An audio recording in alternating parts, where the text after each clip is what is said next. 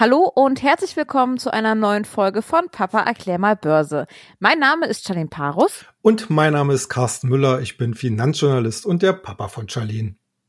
Genau, und aus diesem Grund treffen wir uns hier jede Woche im Podcast, um über die aktuelle Finanz- und Wirtschaftssituation zu sprechen.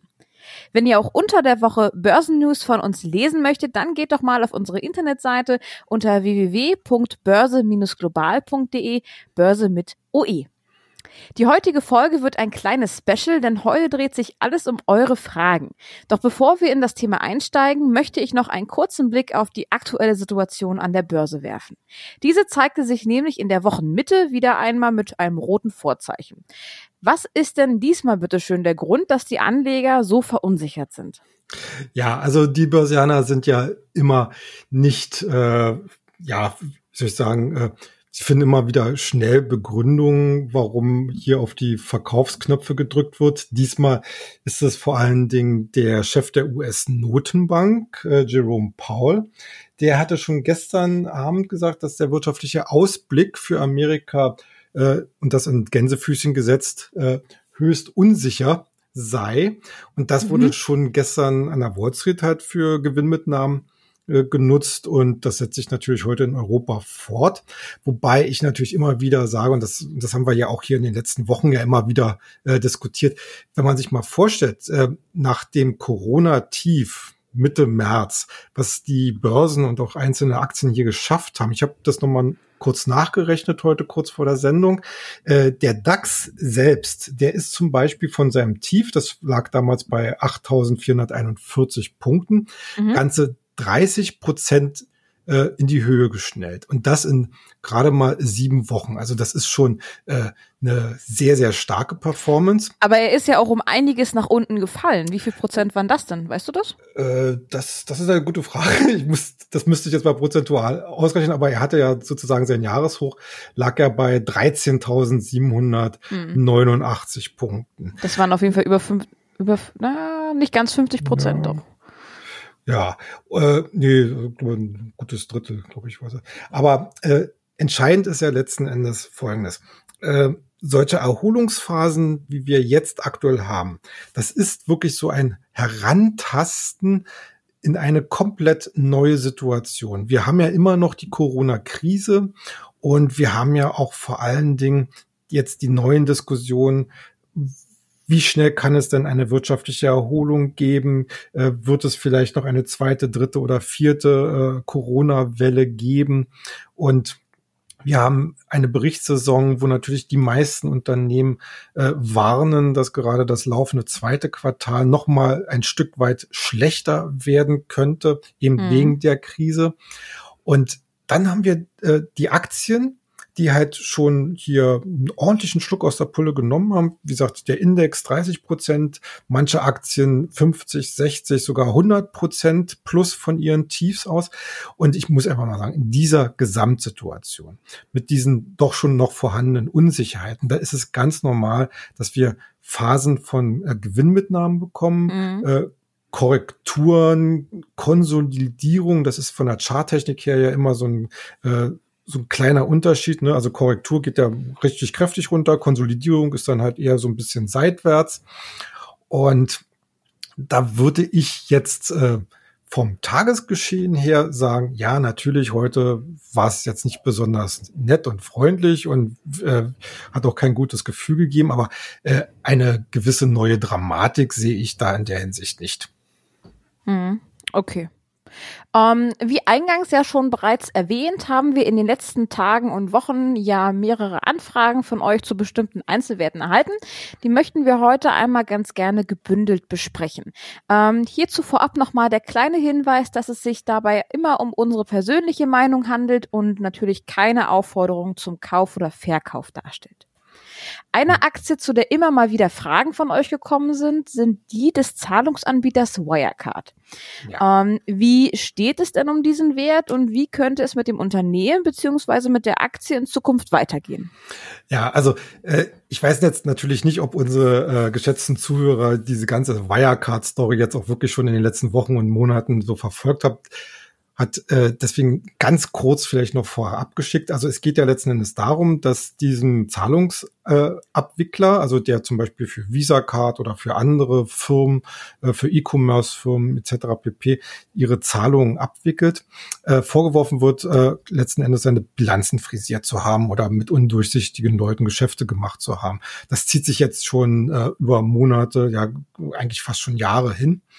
Und nun hatte vor äh, kurzem, also quasi Ende April, äh, war äh, eine Sonderprüfung durch die Wirtschaftsprüfungsgesellschaft KPMG zu Ende gegangen, die eigentlich unterm Strich quasi so wie ein Generalfreispruch bringen sollte, dass die Wirtschaftsprüfer sagen, ja, also bei den Bilanzen ist alles wunderbar. Mhm. Und zum einen hat Wirecard eine wirklich schlechte Kapitalmarktkommunikation an den Tag gelegt. Also man hat immer wieder den Termin nach hinten verschoben, hat immer wieder, also für diesen Bericht, äh, immer wieder nach hinten verschoben. Man hat das immer sehr, sehr knapp zeitlich knapp nur kommuniziert. Also äh, wir hatten schon an der Börse, wir hatten insgesamt zwei regelrechte Spannungstage an der Börse, wo jeweils dieser Bericht veröffentlicht werden sollte. Und ich habe ja hier äh, an meinem Platz gesessen von früh bis abends und alle haben sie darauf gelauert, dass endlich was gesagt wird.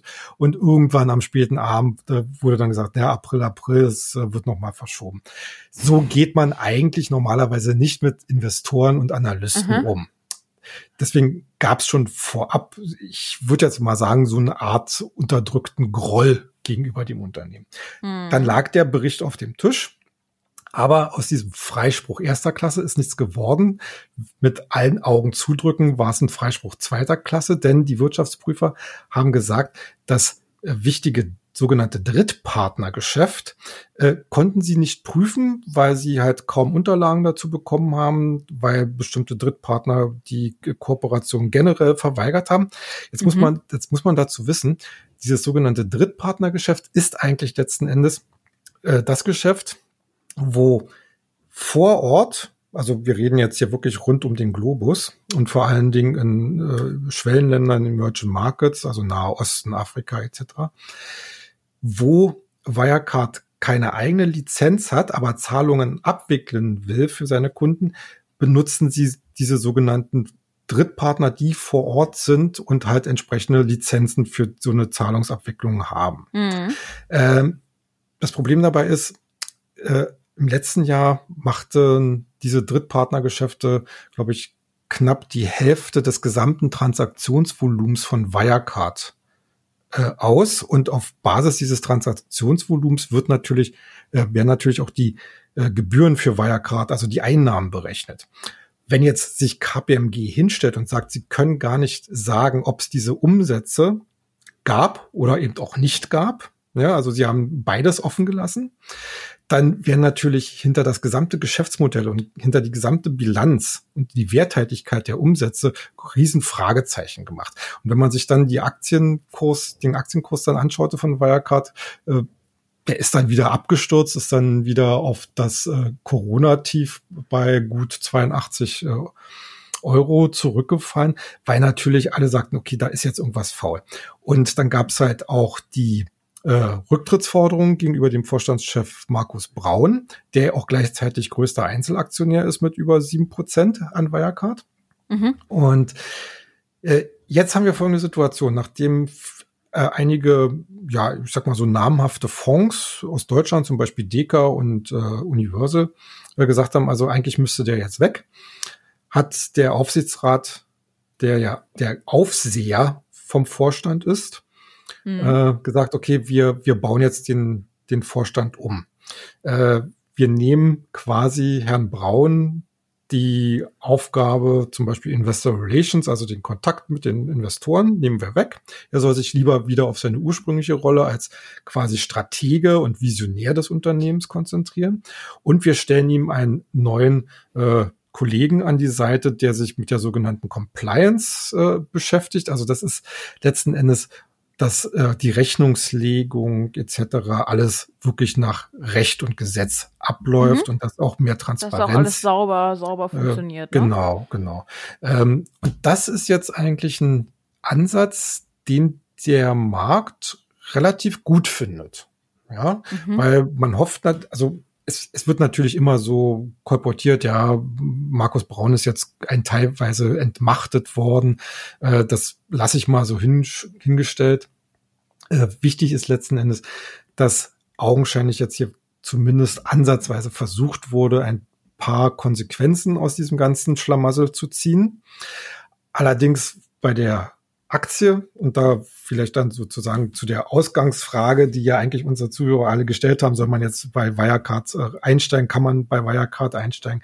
Äh, da würde ich sagen, nein, da sind noch viel zu viele Unsicherheiten. Mhm. Äh, natürlich ist die Aktie gemessen an ihren früheren Werten billig, aber äh, es muss ja trotzdem immer noch geklärt werden, was mit diesem ominösen Drittpartnergeschäft passiert. Und wenn äh, Wirecard sagt jetzt, sie wollen versuchen halt in vielen Märkten eigene Lizenzen zu erwerben, um dieses Drittpartnergeschäft halt äh, etwas äh, zu marginalisieren, beziehungsweise vom Einfluss her zurückzudrennen. Aber das ist natürlich ein sehr langfristiger, äh, eine ganz, also ein ganz langfristiges Projekt. Und das dürfte auch relativ äh, lange brauchen, ehe sich das dann auch in der Bilanz widerspiegelt. Mhm. Und solange das solch einen großen Einfluss insgesamt hat, bietet eigentlich Wirecard trotz neuem Vorstand, äh, trotz billigem Aktienniveaus immer wieder für äh, Leute, die der Aktie und dem Unternehmen nicht so wohlgesonnen sind, eben Angriffsflächen. Und das heißt äh, aus meiner Sicht, dass es sehr wahrscheinlich sein wird, dass wenn sich die Wirecard-Aktie demnächst vielleicht wieder etwas besser und stärker erholen kann, dass dann höchstwahrscheinlich die nächsten negativen Meldungen in den Markt kommen. Also hier würde ich als Anleger wirklich erstmal nur zuschauen. Hm. Hört sich selbst für mich als Außenstehende an, als ob da mächtig, mächtig der Wurm drin ist. Ja. Ähm, von daher, okay, werde ich definitiv da auch die Finger von lassen. ähm, eine weitere Frage oder viele weitere Fragen haben sich auf den Touristiksektor ähm, bezogen. Der scheint viele von euch zu beschäftigen. Ist ja auch kein Wunder. Bei dem aktuellen Stillstand passiert da eigentlich mhm. gar nichts. Ähm, gibt aber natürlich sehr viele Werte, die darauf abzielen. Ähm, so zum Beispiel auch eine Nachfrage von euch, wie es denn um die Zukunft von Carnival steht. Viele von euch werden es vielleicht auch unter dem Namen AIDA kennen. Wie ist da so die Prognose? Ja, also die Reedereien, die Kreuzfahrtreedereien gehörten ebenfalls zu den ganz großen Verlierern der Corona-Krise. Erstens rein äh, mental, weil äh, gerade interna auf internationaler Ebene, wir hatten ja, äh, nochmal zur Erinnerung, wir hatten ja diesen Virusausbruch in Wuhan und da gab es ja viele, die sagten, ja, das ist jetzt so ein innerchinesisches Ding, mhm. da muss man jetzt nicht so drauf gucken. Aber dann waren es es ja ausgerechnet die Kreuzfahrtschiffe, die dann anfingen mit den negativen Schlagzeilen. Es gab, dass es Corona-Fälle gab, dann mussten Schiffe in Quarantäne äh, oder durften nicht anlegen irgendwo. Genau. Also das ist, äh, da standen sie quasi so in vorderster Front. Hm. Äh, mittlerweile äh, hat sich das alles ein wenig beruhigt, sage ich mal. Ähm, einerseits äh, könnte es problematisch werden, weil Carnival, die du ja gerade schon genannt hast, wie auch andere Redereien, so langsam in den Fokus äh, der Politik rücken. Also äh, vor kurzem hatte ein äh, Kongressausschuss in, in Amerika äh, eine Untersuchung begonnen, äh, ob denn die Reedereien quasi äh, mitverantwortlich waren, dass, dass aus dieser Virusepidemie in China letzten Endes eine Pandemie geworden ist. Also den mhm. Reedereien wird faktisch ja vorgeworfen, dass sie halt äh, bestimmt gesundheitliche Vorschriften auf ihren Schiffen missachtet haben etc. oder zu spät darauf reagiert haben. Und das ist natürlich auf der einen Seite sehr problematisch, weil man weiß nicht, was dann hinten rauskommen kann. Ähm, ich würde jetzt mal vermuten, dass äh, entweder es den Reedereien gelingt, weil sie haben eine sehr starke Lobby auch in Washington, äh, hier sozusagen mit Selbstverpflichtung äh, ein wenig mögliche Strafen oder Auflagen abzubiegen.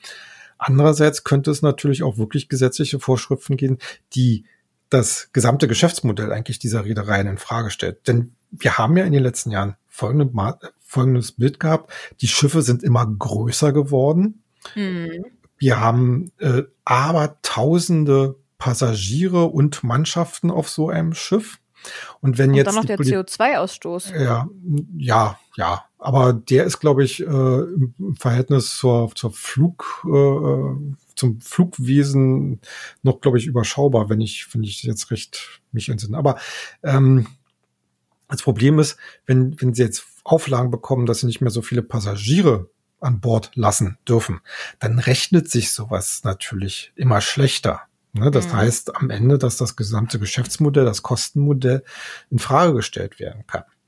Gut, soweit ist es jetzt noch nicht. Jetzt schauen alle auf August, denn äh, zum Beispiel äh, Carnival hat jetzt angekündigt, dass man ab 1. August wieder mit den ersten Schiffen ins, in See stechen kann. Mhm. Und so wie ich gerade auch die Amerikaner äh, kenne, die bei denen Kreuzfahrten extrem beliebt sind Hm. und auch äh, die Asiaten, äh, gehe ich mal davon aus, dass hier relativ schnell eine sehr hohe Nachfrage kommen wird. Wie das am Ende dann tatsächlich auch wir- wirklich auf den Schiffen umgesetzt werden kann, bleibt dahingestellt. Aber wir werden hoffentlich dann jetzt in, ja, im Prinzip dann in, in äh, gut zwei Monaten einen weiteren Schritt zur Normalisierung bekommen. Die Aktien von Carnival und auch anderen Reedereien, wie zum Beispiel Royal Caribbean, die haben das natürlich alles schon äh, vor Wochen vorweggenommen, dass es irgendwann mal eine Normalisierung geben wird. Jetzt haben wir gerade so eine Phase, wo eben Gewinnmitnahmen stattfinden, weil eben diese Aktien auch sich teilweise von ihren Tiefs verdoppelt und äh, haben. Aber insgesamt würde ich sagen, das sind zum Beispiel solche Werte, die würde ich auch weiterhin im Blick behalten. Hm. Okay. Ähm, wir hatten ja in den letzten Wochen immer wieder über Verlierer und Gewinner der Corona-Krise gesprochen. Für Carnival, hm, weiß ich nicht, was da jetzt so die Einordnung ist, kannst du vielleicht ja gleich nochmal drauf eingehen. Aber ähm, es geht ja natürlich auch um andere Touristikunternehmen. Ne? Haben wir ja nicht nur ähm, die Reedereien, sondern wir können ja mal in die Lüfte gucken und ähm, ja auch generell so Pauschalreisen und sowas alles. Und da ist natürlich ein großer Anbieter, die TUI. Ja. Ähm, dessen Aktie sieht ja mittlerweile hm, ziemlich schlecht aus, würde ich sagen. Heute wurde verkündet, dass man 8000 Mitarbeiter entlassen möchte. Ähm, ja, wie sehen das die Analysten und ähm, wie müssen sich die Anleger da jetzt wappnen? Ja, also TUI können wir natürlich äh, ganz klar zu den Corona-Verlierern Mhm. zählen. Äh, genauso eigentlich jetzt wie auch die Reedereien, um hier nochmal nachzudenken. Auch wenn die Kurse gestiegen sind, ist natürlich das Geschäftsmodell immer äh, in Frage gestellt, in, auch in Zukunft. Bei der TUI ist es halt das Problem, wir, du hast gerade gesagt, Pauschalreisen. Es gibt ja die Möglichkeit eben von Kunden, äh, wenn sie ihre Reisen gebucht haben und nicht antreten können, eben zum Beispiel wegen Corona, eben den Reisepreis zurückzuverlangen. Da, Mhm. da wurde ja in den letzten Wochen immer drüber verhandelt, ob es so eine Art Pflichtgutscheine geben soll, also, also dass nicht das Geld zurückgezahlt werden soll, sondern dass äh, die Reiseunternehmen halt äh, Gutscheine austeilen dürfen und sozusagen die Liquidität bei sich behalten dürfen. Mhm. Das ist momentan letzter Stand von der EU abgeschmettert worden. Und für die TUI heißt das letzten Endes äh, konkret, dass hier monatlich rund 100 bis 200 Millionen Euro an Rückzahlungen rausfließen. Demgegenüber hatten wir Anfang der Krise ähm, gut, äh, das waren glaube ich äh, gut drei Milliarden Euro Liquidität. Davon sind, glaube ich, jetzt nur noch rund zwei Milliarden übrig. Äh, Mhm. Das zeigt eigentlich jetzt, ne, da kann man jetzt sich ein bisschen ausrechnen, wenn es hier nicht bald eine Entscheidung zugunsten der Unternehmen geht, gibt oder eine Entscheidung, dass es wieder Reisen geben kann, dann wird es für die TUI halt sehr, sehr eng. Und ich bin mir da ehrlich gesagt momentan nicht sicher. Natürlich äh, diese diese Stellenstreichung von 8000 äh, Mitarbeitern, äh, das ist eigentlich mehr eine Verzweiflungstat inzwischen, weil man versucht schon seit Wochen überall äh, einzusparen, aber irgendwo ist dann auch mal Ende der Fahnenstange. Mhm. Also bei TUI könnte es sehr sehr knapp werden, auch mit Blick auf eine mögliche Insolvenz, muss man schon so leider sagen. Mhm. Und das spiegelt natürlich auch der Aktienkurs wieder, also der jetzt ja inzwischen auch schon unter sein Corona-Tief gefallen ist. Weil natürlich die Leute Angst haben, dass entweder eine Insolvenz kommt oder TUI versuchen muss, auf Teufel komm raus eine Kapitalerhöhung durchzusetzen, die dann äh, wahrscheinlich mit einem Kurs kommt, der weit unter dem ist, wie wir ihn heute haben. Also es gibt ja da schon Spekulationen, dass in solchem Fall zum Beispiel die neuen Aktien zu zwei Euro an den Mann gebracht werden könnten. Also das heißt, da ist noch ganz schön viel Luft nach unten, mhm. weil natürlich würden auch die alten Aktien sich dann an diesem Preis erstmal orientieren. Also äh, TUI ist wirklich auf Messerschneide derzeit. Äh, Was wäre da jetzt so der Weg, wenn ich jetzt mal angenommen darin investiert wäre? Ähm warten und bangen oder jetzt naja, noch den, den Exit nehmen? Naja, letzten Endes äh, kommt es immer so ein bisschen darauf an, äh, wie stark deine Verlusttoleranz ist. Also wenn du auf dem Corona-Tief eingestiegen bist, dann geht's vielleicht jetzt noch mit den Verlusten. Da würde ich sagen, ähm, durchhalten. Wer, mhm. wer natürlich jetzt schon langsam so im Bereich, äh, was ich weiß, 20, 30 Prozent ist, äh, das ist ja von, von Person zu Person und von Geldbeutel zu Geldbeutel unterschiedlich. Äh, da müsste man sicherlich dann auch überlegen, ob man nicht einfach sagt, okay, Augen zu und durch. Mhm. Letzten Endes ist es eine absolute Hop- oder Top-Frage. Äh, Entweder überlebt dieses Unternehmen, dann könnte TUI zu einem der großen oder vielleicht sogar zu der großen Turnaround-Story nach Corona werden. Mhm. Weil das, was jetzt an Kursen da ist, ist ja letzten Endes schon eine Insolvenz eingepreist. Oder eben äh, das Unternehmen scheitert und wird womöglich auch nicht aufgefangen. Und selbst wenn es dann vielleicht von Staatsseite aufgefangen würde, könnte es sein, dass die Altaktionäre halt äh, am Ende ähm, trotzdem mit leeren Händen dastehen, weil einfach ihre Anteile verfallen, eingezogen werden oder derart verwässert werden, äh, dass es sich eigentlich nicht mehr lohnt. Also äh, wer wer noch ein bisschen, äh, ähm, sag ich mal so, Sitzfleisch hat, so, sollte mal abwarten. Ähm, ich, ich glaube eher, dass wir hier relativ bald wieder erste Einstiegskurse sehen, die man dann mhm. womöglich zum Verbilligen von bestehenden Positionen oder von für Anfangspositionen.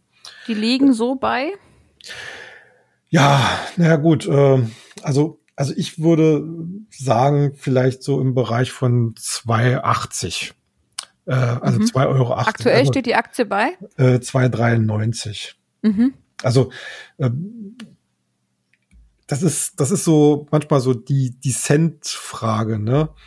Ähm, entweder, entweder überlebt TUI, dann sehen wir uns vielleicht in einem Jahr bei, bei sieben Euro oder vielleicht sogar bei zehn Euro wieder. Mhm.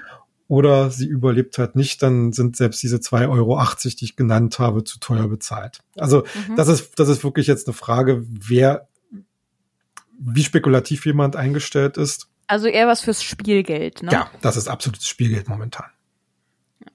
Ähm, da wäre aber so eine Frage, wenn ich so einen Blick auf die, die, die letzte Position, die auf meinem Zettel steht, werfe, das ist die Lufthansa, um das mal ja. vorzugreifen.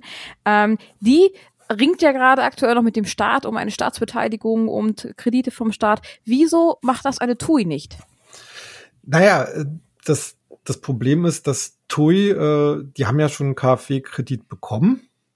Okay. Ähm, und TUI wird eigentlich nicht als systemrelevant angesehen. Mhm. Also deswegen hat man ja auch damals ähm, äh, Thomas Cook letzten Endes über die Klinge springen lassen. Mhm. Äh, ja, Reisen im weitesten Sinne, Reisen ist halt kein, ähm, ja, wie soll ich sagen, volkswirtschaftlich so wichtiges Gut, dass man jetzt hier äh, tatsächlich äh, irgendwelche Rettungsschirme äh, aufspannen müsste. Okay. Bei, einer, bei einer nationalen Fluggesellschaft, und das ist ja nun mal die Lufthansa, äh, da sieht's halt ein bisschen anders aus, weil das ist ein strategisches Asset letzten Endes, ne? Weil, weil die Lufthansa ist ja nicht nur dafür da, äh, die Urlauber von A nach B zu bringen, sondern sie hat halt ein großes Frachtgeschäft. Äh, sie ist auch, äh, sie stellt ja zum Beispiel auch die Flugbereitschaft der Bundesregierung etc. Okay. pp. Und ein Land, das letzten Endes keine eigene Fluggesellschaft hat, ist mhm. heutzutage einfach äh, relativ schnell äh, abzuhängen. Und mhm. das, und das, da, deswegen verstehe ich ja, wenn wir jetzt schon mal bei der Lufthansa sind, deswegen verstehe ich ehrlich gesagt auch nicht das äh, wochenlange Gezerre zwischen der Lufthansa und der Politik, die jetzt hier wieder in einer Krisensituation, die sie ja selber verursacht hat, äh, meines Erachtens versucht hier das Maximum äh, herauszuholen bei der Lufthansa. Aber, aber was ist da eigentlich los? Ich dachte, die neun Milliarden seien fix. Naja, die, die Summe mag ja fix sein, aber die Frage ist, wie kommen diese neun Milliarden ins Unternehmen rein? Und da äh, will ja immer noch äh, die Bundesregierung oder da wird ja immer noch favorisiert, dass es halt äh, eine offizielle Staatsbeteiligung äh, gibt von 25 mhm. Prozent plus einer goldenen Aktie und eines Aufsichtsratssitzes. Das heißt. Und was ist eine goldene Aktie? Naja, also ja, im Prinzip äh, äh bei bei, bei 25 Prozent, also 25 äh, Prozent plus eins, da hast du eine Sperm Sperrminorität. Also da, äh, da kannst du im Prinzip bei bestimmten äh, Plänen, Beschlüssen, zum Beispiel auch Dividendenausschüttungen etc. sagen, nee. Ah, okay. Also Mitbestimmung wollen sie. Genau, genau. Sie wollen, mhm. sie wollen nicht nur Geld reingeben, sondern sie wollen auch operativ mitbestimmen. Und äh, das heißt letzten Endes auch, dass die Politik mehr oder weniger dann bestimmt, ob eine Dividende ausgeschüttet wird, ob äh, Käufe getätigt werden und so weiter und so fort. Und dagegen wehrt sich natürlich die Lufthansa mit Händen mhm. und Füßen. Und wir sehen es ja auch am Ende. Wir haben aus der Finanzkrise die Commerzbank übrig behalten mit einer Staatsbeteiligung und da geht es einfach nicht vorwärts. Und äh, kann mir keiner erzählen, dass der Staat der bessere Unternehmer ist und vor allen mhm. Dingen nicht in einer Situation, die der Staat ja selber in dem Maße auch mit verursacht hat.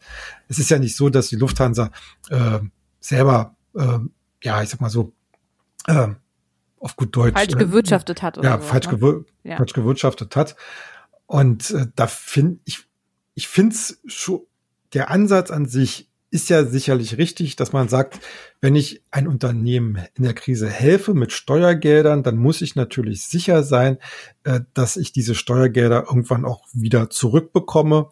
Und das ist an sich der richtige Einsatz, aber ich kann noch nicht darauf bestehen, dass ich dann auch die unternehmerischen Geschicke mitbestimme.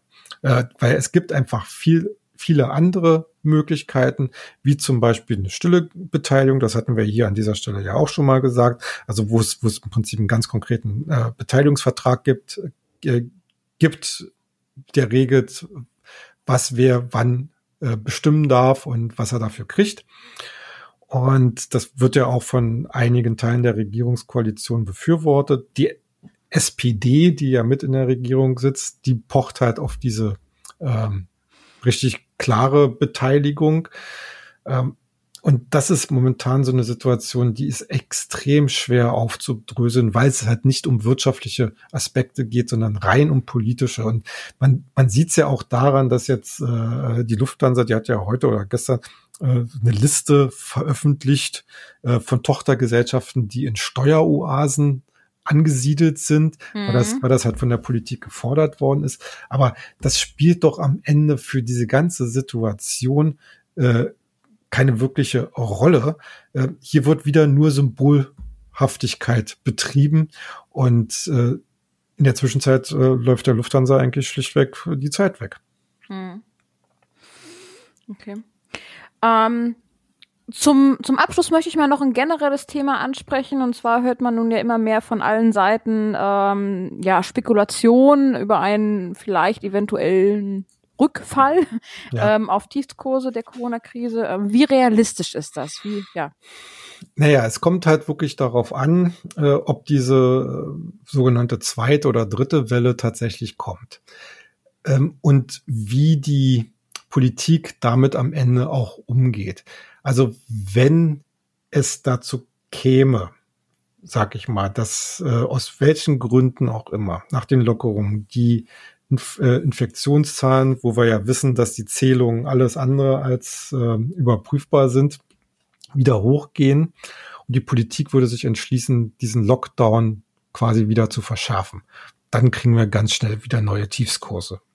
Weil äh, letzten Endes, das, was wir jetzt in den letzten Wochen erlebt haben, war ja am Ende die das Einpreisen des Versprechens, dass im zweiten Halbjahr alles wieder besser wird.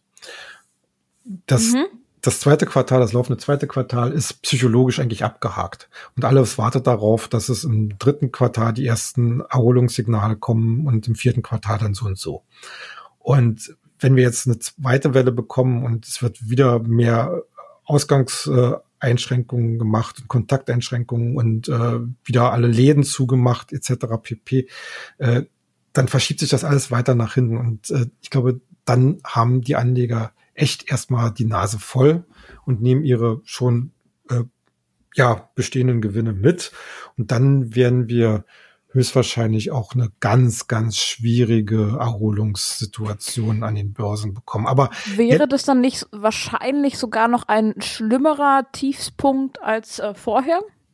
Durchaus, durchaus vorstellbar, weil, weil ja na, am Ende ja doch die, die Enttäuschung äh, mhm. doch über man, äh, also überhand nehmen könnte. Vor allen Dingen, wenn man in solch einer Phase natürlich nicht weiß, was passiert denn dann bei einer vielleicht dritten Phase? Ich meine, ich weiß, es ist sehr umstritten, dieser Vergleich mit den saisonalen Grippewellen.